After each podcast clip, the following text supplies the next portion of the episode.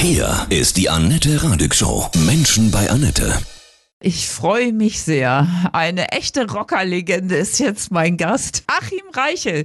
Guten Morgen, Achim. Grüße dich. Hallöchen. Hi. Ja, ich bin wild entschlossen, mit dir zu reden. Das ist schön. Sag mal, das gibt's doch gar nicht. Sonntag wirst du 80. Das gibt's nicht, oder? Also, Ja, ja, deswegen, deswegen bin ich ja auch so ein bisschen verunsichert, weil ich fühle mich gar nicht so. Das glaube ich. Und dann denke ich immer irgendwie, wer hat meinen Ausweis gefälscht? Aber das stimmt ja nicht. Ja. Äh, Das ist ja alles, das ist ja tatsächlich so. Naja, und so ein bisschen nachdenklich wird man dann schon. Ne? Glaube ich dir. Das lässt sich gar nicht vermeiden. Jetzt bringst du heute passend dazu eine wundervolle Scheibe raus, ja? Schön war es doch. Ein Abschiedskonzert sozusagen. Oder Ja. kommt noch eine? Naja, das weiß ich ja noch gar nicht. Ich, also, äh, das soll ja auch gar nicht bedeuten, dass ich nie wieder auf eine Bühne steige und auch keine Platten mehr mache.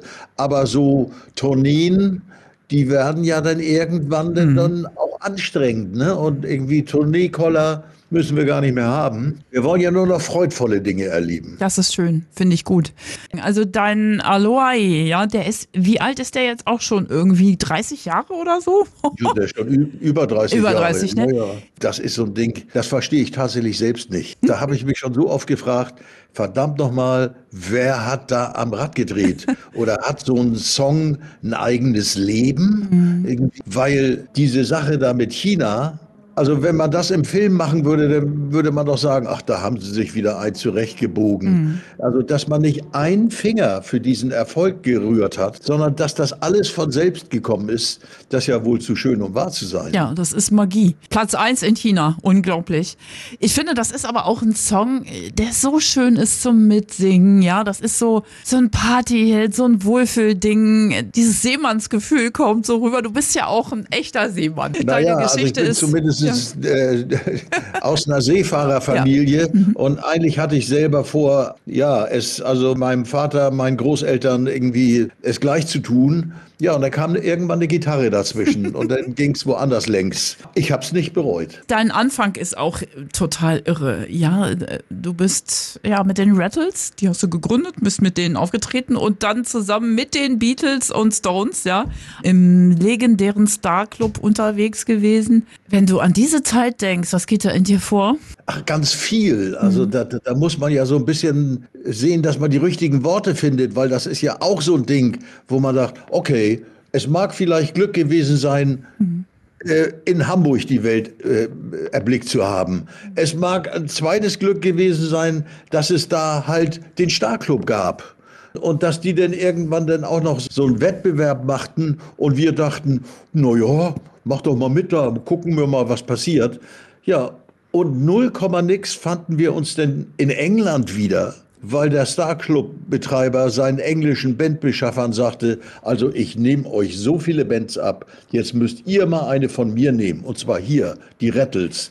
Ja, und plötzlich stehen wir da mit den Rolling Stones, mit den Everly Brothers, mit Little Richard auf der Bühne und, und es war schier zu schön, um wahr zu sein. Mit den Beatles wart ihr auch auf Deutschland-Touren. Ja, die haben wir ja schon in Hamburg kennengelernt, als die auch eigentlich noch eine völlig unbekannte Band waren. Ja. Und, und die spielten ja hier, also nicht nur im Starclub, sondern die spielten ja vorher auch schon im, im, äh, im Indra, das war so ein, auch so ein kleinerer Laden hier, heißt heute Grünspan. Und im Top Ten auf der Reeperbahn haben sie auch gespielt. Da haben sie noch Tony Sheridan begleitet. da waren sie eine Begleitband. Ich meine, das muss man sich mal Ja. vorstellen. Und, und wir saßen da und dachten, boah, ist das alles toll. Und da konnte man sogar in der Pause hingehen und sagen, sag mal, äh, kannst du mal dieses oder jenes Gitarrenintro noch mal einmal so ganz langsam äh, durch die Finger äh, laufen lassen, damit man den Fingersatz erkennt. Das konnte man mit ihnen machen. Die haben sich gefreut, dass man sich dafür interessierte und nicht nur sagte, irgendwie hau rein, wir wollen tanzen. Ne? Ich meine, Mick Jagger ist auch 80, ja. Du folgst jetzt Ja. Sonntag. Paul McCartney, hast du zu beiden Kontakt noch? Äh, nee, also Mick Jagger irgendwie, den habe ich irgendwann aus den Augen verloren. Und ich muss auch zugeben, wir waren den Stones ja seinerzeit in England eher ein Dorn im Auge. weil die störten sich enorm daran, dass auch wir Titel im Repertoire hatten von Chuck Berry. Ah. Und Chuck Berry war mein Gitarrenidol und ist auch das Gitarrenidol von Keith Richard. Und insofern musste damals der, der Tourleiter also richtig irgendwie zwischen uns irgendwie für Frieden sorgen, indem er sagte, also pass mal auf, ihr spielt jetzt Bye Bye Johnny und die Stones äh, spielen Johnny Be Good und jetzt ist Frieden. Im Nachhinein habe ich natürlich gedacht, irgendwie ja auch verrückt, dass man mal von den Stones gefürchtet wurde. Ne? Das ist unglaublich, ja. Und, und Paul McCartney und, und du, ihr zwei? Naja, Paul McCartney, den habe ich noch, mhm. ach Gott, das ist jetzt auch schon wieder fast 15 Jahre mhm. her. Ne? Mhm. Da war er in Hamburg und äh, dann hat er mich eingeladen und dann bin ich dann dahin und habe erst mal darüber gestaunt, äh, wie es hinter der Bühne aussieht bei einem Künstler, wo Geld überhaupt gar keine Rolle spielt. Also die, der hatte also einen, so einen Aufenthaltsraum, das, das sah aus wie ein Beduinenzelt. Also äh, Tücher bis an die Decke, Teppiche, äh, flauschige Sofas mit Kissen und, und, und, und wir standen da und unterhielten uns über alte Zeiten und irgendwann sagte ich, sag mal irgendwie, äh, meine Frau will mal ein Foto machen, die nimmt den, den Fotoapparat hoch. In dem Moment kam aus den Vorhängen ein langer Arm raus und sagte, also in Englisch, ich sage es jetzt mal in Deutsch, mhm. Moment, die Fotos machen wir selber und da kriegst du denn hinterher einen Abzug von. Ja, und es war immerhin so anständig, den Abzug habe ich tatsächlich bekommen. Ja. Der ist jetzt hier hinter mir an der Wand, ach so, sieht man ja hier gar nicht. Nee. Also, Was ja, und dann, dann habe ich ihm noch gesagt, Mensch, Paul, wollen wir nicht noch mal hier um die Straßen ziehen, das, das kennst du doch noch alles.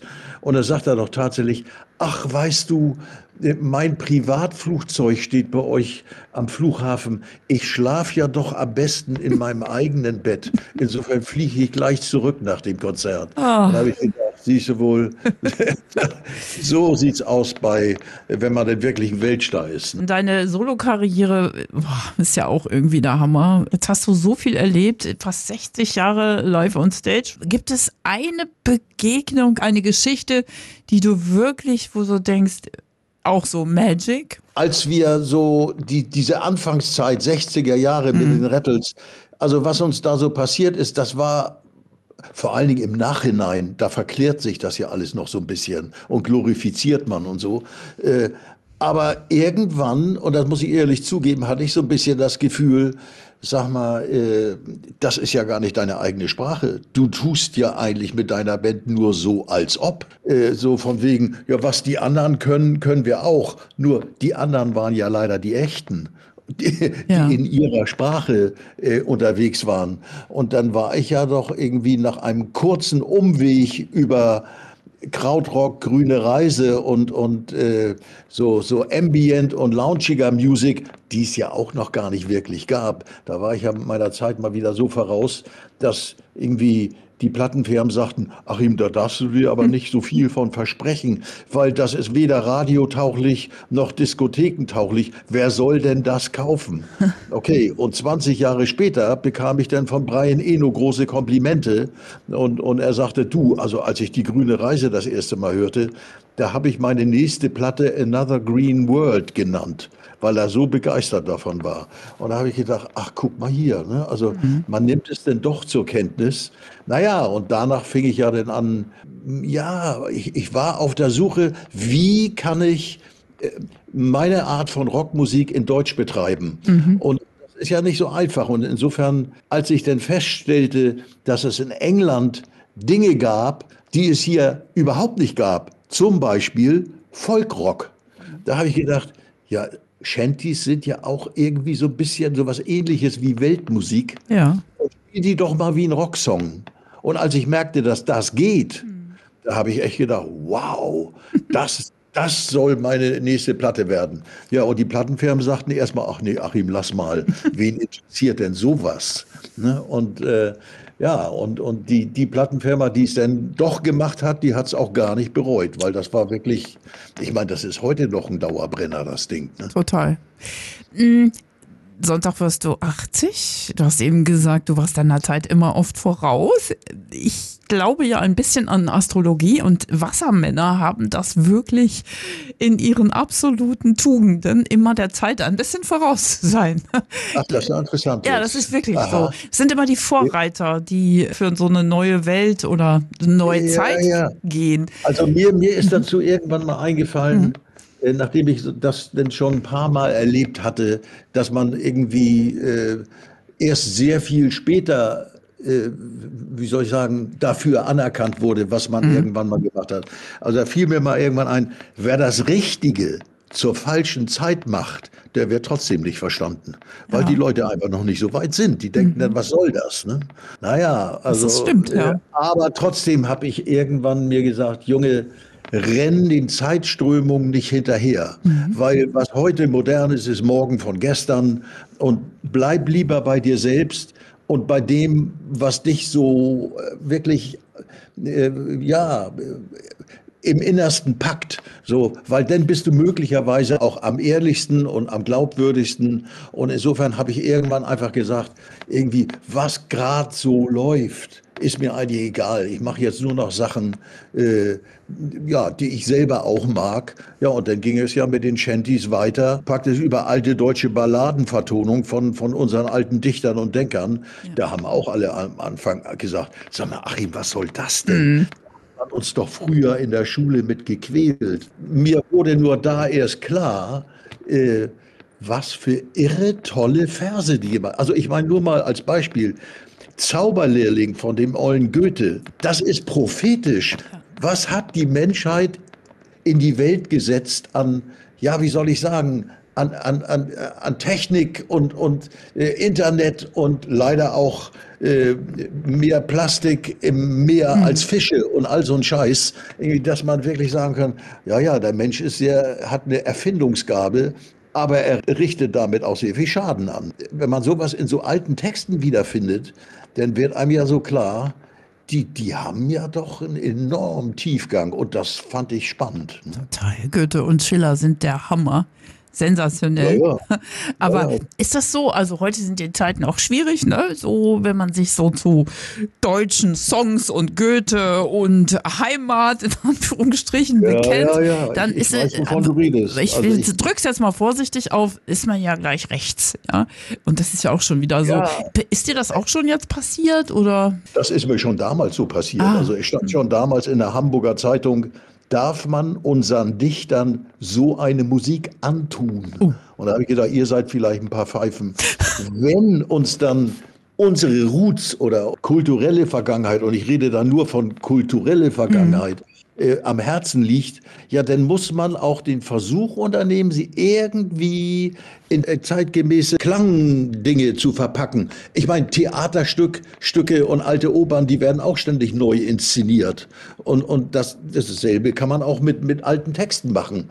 Und das hat auch ziemlich gut funktioniert. Also die, dieses Regenballade-Album, das verkauft heute noch gut. Ne? Das ist ein richtig echter Klassiker. Mhm. Und ich kriegte dann irgendwann, irgendwann saß mir hier ein Journalist gegenüber und wir reden und, und der macht sich seine Notizen und am Ende sagt er, weißt du, wo ich dich das erste Mal gehört habe? Und ich denke, na, was kommt denn jetzt? Da sagt er, da ging ich noch zur Schule.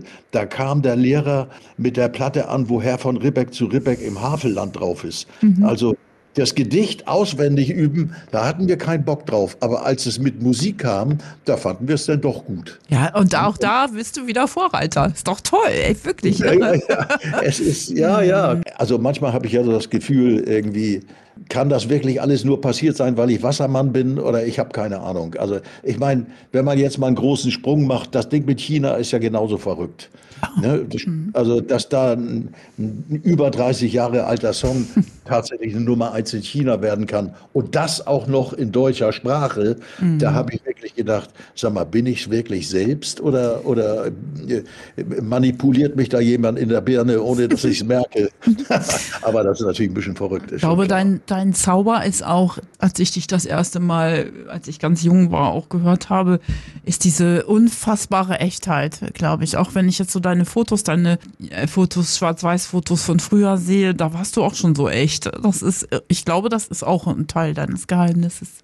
Das kann sein. Dass, also, es haben ja früher viele immer gesagt, ja, Achim, du machst da ja ganz interessante Sachen und du bist da ja auch wirklich oftmals Vorreiter.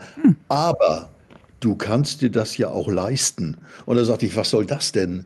Also, wenn ich das auf die falsche Art und Weise gemacht hätte, der wäre es ein Bach runtergegangen. Ne? Also irgendwie, äh, nur weil man sich das leisten kann, man muss halt auch liefern ne? in einer, einer bestimmten Qualität. In, insofern ist bei mir natürlich also über die Jahrzehnte auch ein gewisses Selbstvertrauen gewachsen, ja, was mir denn auch recht gibt, mich auf keinen Fall irgendwelchen Trends anzubiedern oder irgendwo reinzuhängen, was heute modern ist, ist morgen von gestern. Und, und äh, es ist natürlich nicht nur alles glatt gegangen. Deswegen heißt ja das neue Album auch Schön war es doch, weil es gab natürlich auch Sachen, die, wo man sich mehr versprochen hat.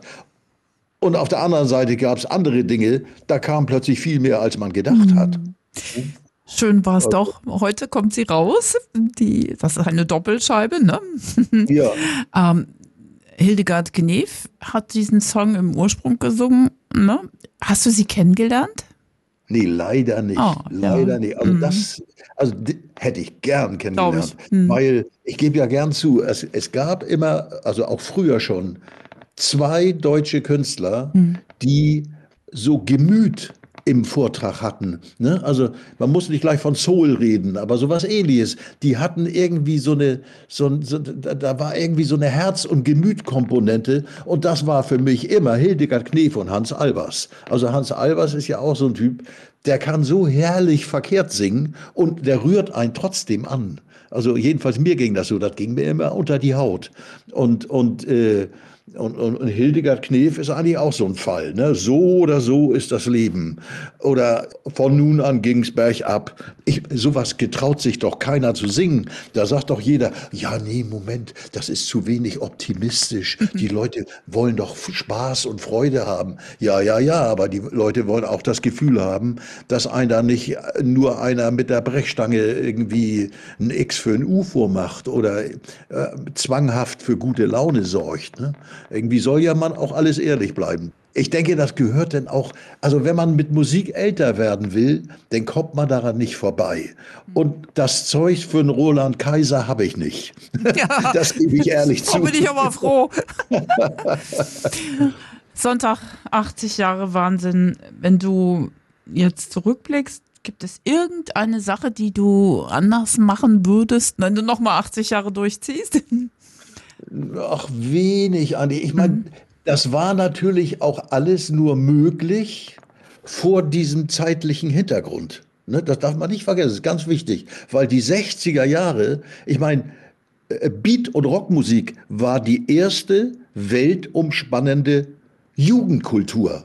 Vorher haben, haben Mütter noch Frank Sinatra gehört. Ne? Also, und die Kids irgendwie, äh, keine Ahnung, ob die alle nur Kinderlieder gehört haben, weiß ich nicht. Aber, und auch die Schallplattenfirmen hatten ja ihre große, große Zeit. Und äh, was gab es da alles an? Da kam ja fast jeden Monat irgendwas Neues raus. Denn war es irgendwie aus aus Rock'n'Roll wurde Beatmusik. Aus Beatmusik wurde Popmusik. Popmusik gab es plötzlich Latin Rock, Classic Rock und ich weiß nicht was alles. Und Country Rock und es, es ständig neue Stilistiken, neue Künstler. Und das war ja eine irre potente Zeit. Und äh, naja, und die Leute, und das ist jetzt auch so ein Punkt, die haben noch Schallplatten gekauft. Wer macht das heute noch? Ja. Heute sind alle am Stream, wenn du Glück hast, am Downloaden. Ja, und insofern den Schallplattenfirmen heute die sind also längst von ihrem hohen Sockel oder von ihrem hohen Ross runtergekommen. Die entlassen Leute ohne Ende, weil ja, die, die, die goldenen Zeiten sind vorbei. Ne? Mhm. Finde ich ganz schade, aber ist so. Du kommst aus, aus der Simons-Familie, hast du ja eben erzählt auch, und du bist auf einem Containerschiff jetzt nach Namibia gereist und hast dort an Bord auch deine Autobiografie ja mit zu Ende geschrieben. Achim Reichel, Ich habe das Paradies gesehen. Ach, also das ist auch so, wenn du das singst, ja, uh, unglaublich ja, schön. Ja. Das war für mich noch aus einem ganz anderen Grund interessant, mal sich auf ein Frachtschiff, also nicht auf ein Kreuzfahrtschiff, sondern auf einem Frachtschiff einzumieten und damit nach Namibia zu fahren.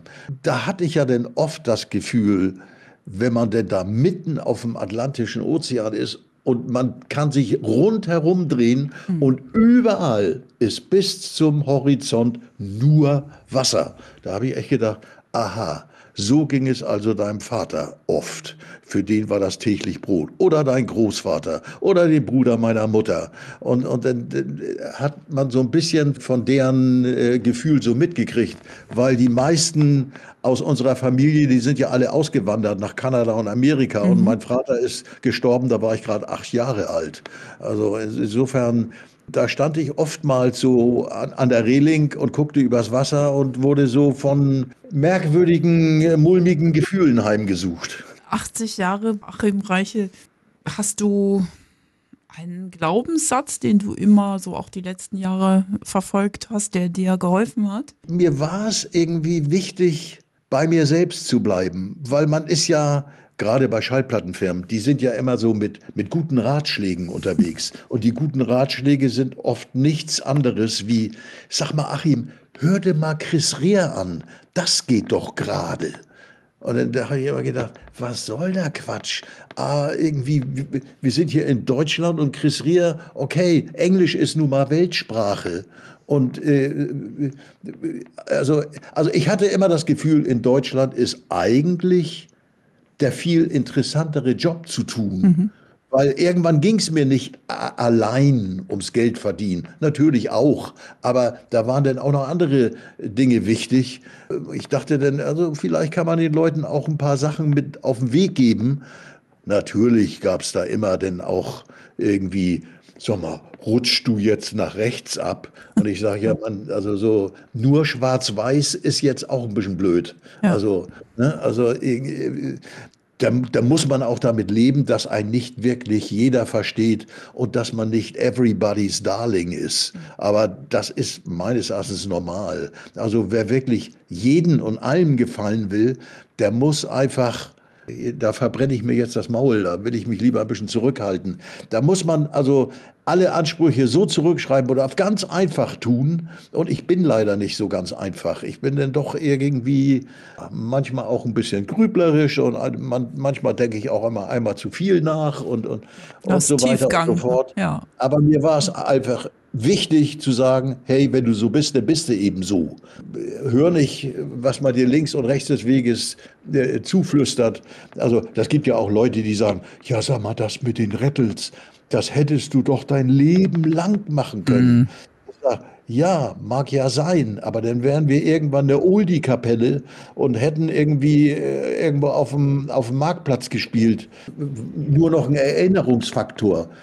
Ich konnte mich als Achim Reichel ständig erneuern, indem ich andere Sachen gemacht habe. Und dadurch wurde es für mich auch nicht langweilig. Im März eine große Tour, schön war es doch. Den ganzen März bist du unterwegs. Hast du da schon Respekt vor, so fast jeden Tag woanders in Deutschland? Ja, ja. Also ich habe ja auch eine gewisse Dankbarkeit meinem Publikum hm. gegenüber, hm. weil das, was ich da alles gemacht habe an Verschiedenheiten, das macht nicht jedes Publikum mit. Da gibt es ganz viele, die sagen, der weiß wohl selber nicht, was er wirklich will. Das mhm. weiß ich sehr wohl. Nur, ich richte mich damit halt an, an Leute, die das zu schätzen wissen.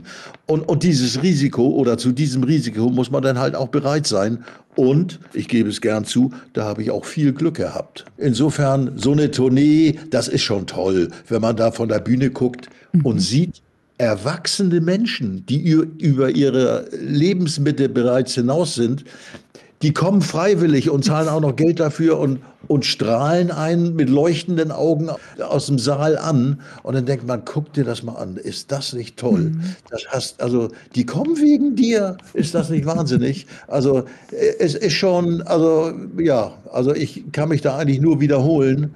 Ich, ich fühle mich da also wirklich sehr beschenkt und mache da drei Kreuze und fragt mich manchmal, wo ich eigentlich dafür meine Kerze aufstellen soll. Ja, du bist sehr dankbar. Glaubst du an das Universum, an Gott, an irgendwas anderes? Oh, jetzt, jetzt kommst du aber mit ganz schwierigen Fragen um die Ecke. ja, also wir sind ja im Moment in, in einem Wissenschaftszeitalter. Mhm. Der Mensch hat ja die Macke, alles erklären zu wollen, alles irgendwie zu durchleuchten und so weiter. Und dann gibt es auf der einen Seite Charles Darwin, der sagt, ja, das ist also Vererbung, zu schwache Kreaturen sterben aus mhm. und nur die stark genug mhm, äh, und überlebensfähig sind, die verändern sich auch vor verschiedenen zeitlichen Hintergründen. So, und da gibt es natürlich welche, die sagen, ja, die wurden alle vom lieben Gott geschaffen. Mhm. Und da sagen natürlich die Wissenschaftsgläubigen, ja, und, und wo kommt der her? Oder beziehungsweise erklär mir mal, wer, wer ist das? Und also ich glaube, ehrlich gesagt, Religion, das waren ganz clevere Menschen, die sich das mal ausgedacht haben. Natürlich will der Mensch irgendwie Dinge hören, die ihm das Gefühl geben, ja, ich tue das Richtige, wenn ich mich so und so verhalte. Aber ich fürchte, am Ende muss doch jeder mit sich selbst klarkommen. Ne? Mhm. Vor allen Dingen in diesen schwierigen Zeiten, wo wir jetzt angelangt sind, wo man denken könnte, eigentlich müssten wir aus der Geschichte längst genug gelernt haben, dass wir langsam mal aufhören, uns gegenseitig die Köpfe einzuschlagen. Mhm. Ja, und dann guckt man sich um und denkt, ach, ist doch noch nicht so weit. Und dann habe ich irgendwo mal einen ganz klugen Satz gelesen, der ging so. Solange der Kluge den Dummen über den Tisch zieht, da sind wir noch weit entfernt, Brüder und Schwestern zu sein. Und das ist ja auch so ein Ding, ne? dass also der Mensch immer so drauf ist, dass er denkt, dieses Land wird jetzt besetzt und da gehört es unseres und die Bodenschätze auch und bla bla bla. Es wird überall irgendwie, der Mensch kann es offensichtlich nicht, was Shakespeare sich wünschte, von wegen Leben und Leben lassen. Also ja, da müssen wir noch viel lernen, mhm. leider. Vielleicht kann das noch nicht. Ich gebe die Hoffnung nicht auf. das finde ich, ja, nee, auf keinen Fall. Mm. Das wäre ja furchtbar. Ja, eben, absolut. Also, ja. also aber Philosoph möchte ich nun nicht werden. Nein, im nächsten Leben nicht. Wirst du dann wieder Rockmusiker werden? Oder hast du einen anderen Wunsch? Ich habe keine Ahnung. Also mhm. was, was ich auch interessant fand mhm. zwischendurch, als meine Autobiografie rauskam. Mhm. Ich, also wenn mir einer vor 30 Jahren gesagt hätte, du wirst mal eine Autobiografie schreiben, die ist über 400 Seiten lang, dem, dem, hätte ich gesagt, träum weiter, das kriege ich nie hin. Irgendwann habe ich dann angefangen und habe es tatsächlich hingekriegt und dann kommt das Ding raus und ist sogar ein paar Wochen später in den, in, in den Spiegel Bestsellerlisten. Da habe ich echt gedacht, boah, das ist ja super. Mhm. Jetzt äh, klappt das auch noch. Und dann sagt mir der, der Buchverlag, Sagen Sie, Herr Reichel, Sie machen doch weiter, oder? Ich sage, wie weiter? Ist doch fertig, das Buch. Ja, ja, aber Sie können ja richtig schreiben. Ich sage, ja, ja, also, äh, naja, und, und, und damit haben die mir natürlich eine Rosine in den Kopf gepflanzt. Ja, siehst du, ne? jetzt hast du noch was vor. Ich, vielleicht solltest du irgendwann doch mal versuchen, einen Roman zu schreiben. Ah. Also, ob das dazu kommt, weiß ich nicht, aber mhm. ich werde es probieren. Ne? Was dabei rauskommt, weiß ich überhaupt noch nicht. Aber 1. Aber April hast du Zeit dafür, nach der Tour. Genau. ja, das ist Sehr auf alle cool. Fälle Neuland ja. dann wieder. Ne? Wundervoll. Äh, gibt es eine Geschichte aus deiner 400 Seiten Biografie, die du wirklich toll findest, die du kurz noch mal erzählen magst? Das ist auch so ein, so ein, so ein, so ein, so ein kleines Ding, wo ich auch wieder dachte, wo kommt, von welchem Himmel ist das jetzt gefallen? Ich habe mit meiner Konzertdirektion, mit dem Carsten Janke, schon gar nicht mehr zusammengearbeitet und war bei einer anderen Agentur, weil mir einer seiner Mitarbeiter irgendwo mal blöd kam. Und, und, und da treffe ich den zufällig irgendwo und dann sagt, sagt Carsten zu mir, was machst du denn gerade? Ich sage, naja, ich stelle gerade so aus meiner Krautrockzeit so eine, so eine Werkschau zusammen da hält er so inne und sagt, ach, AR und Machines, ja, da habe ich doch damals in den 70ern die Konzerte für dich gemacht. Ich sage, ja, ja, das weiß ich wohl noch.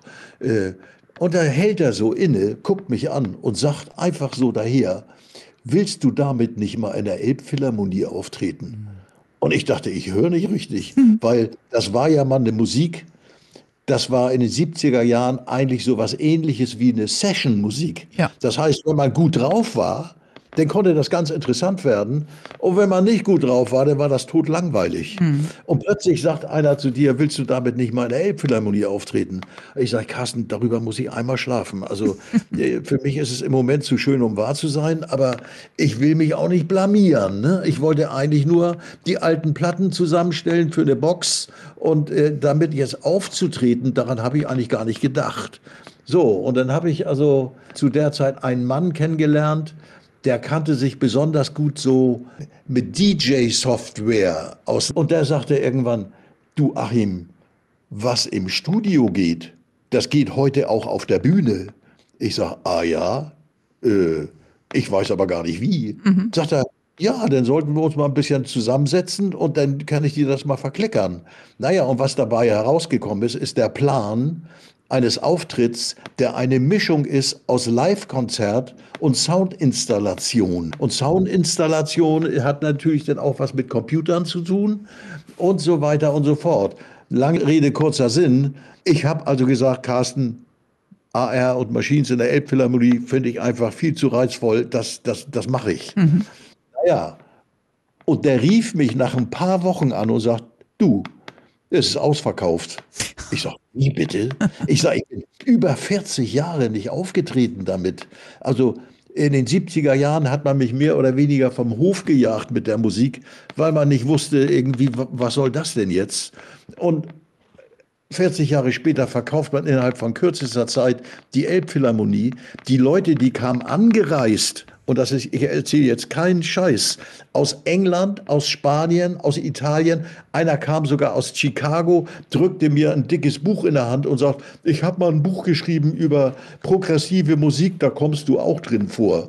Also ich habe echt gedacht, Junge, Junge, Junge, was, Was toll. erlebst du eigentlich? Ne? Also, und, und da, da fehlen mir dann immer so ein bisschen die Worte. Ne? Und, und mir ist auch schon klar, wenn ich das erzähle, dann klingt das auch vielleicht ein bisschen überrissen.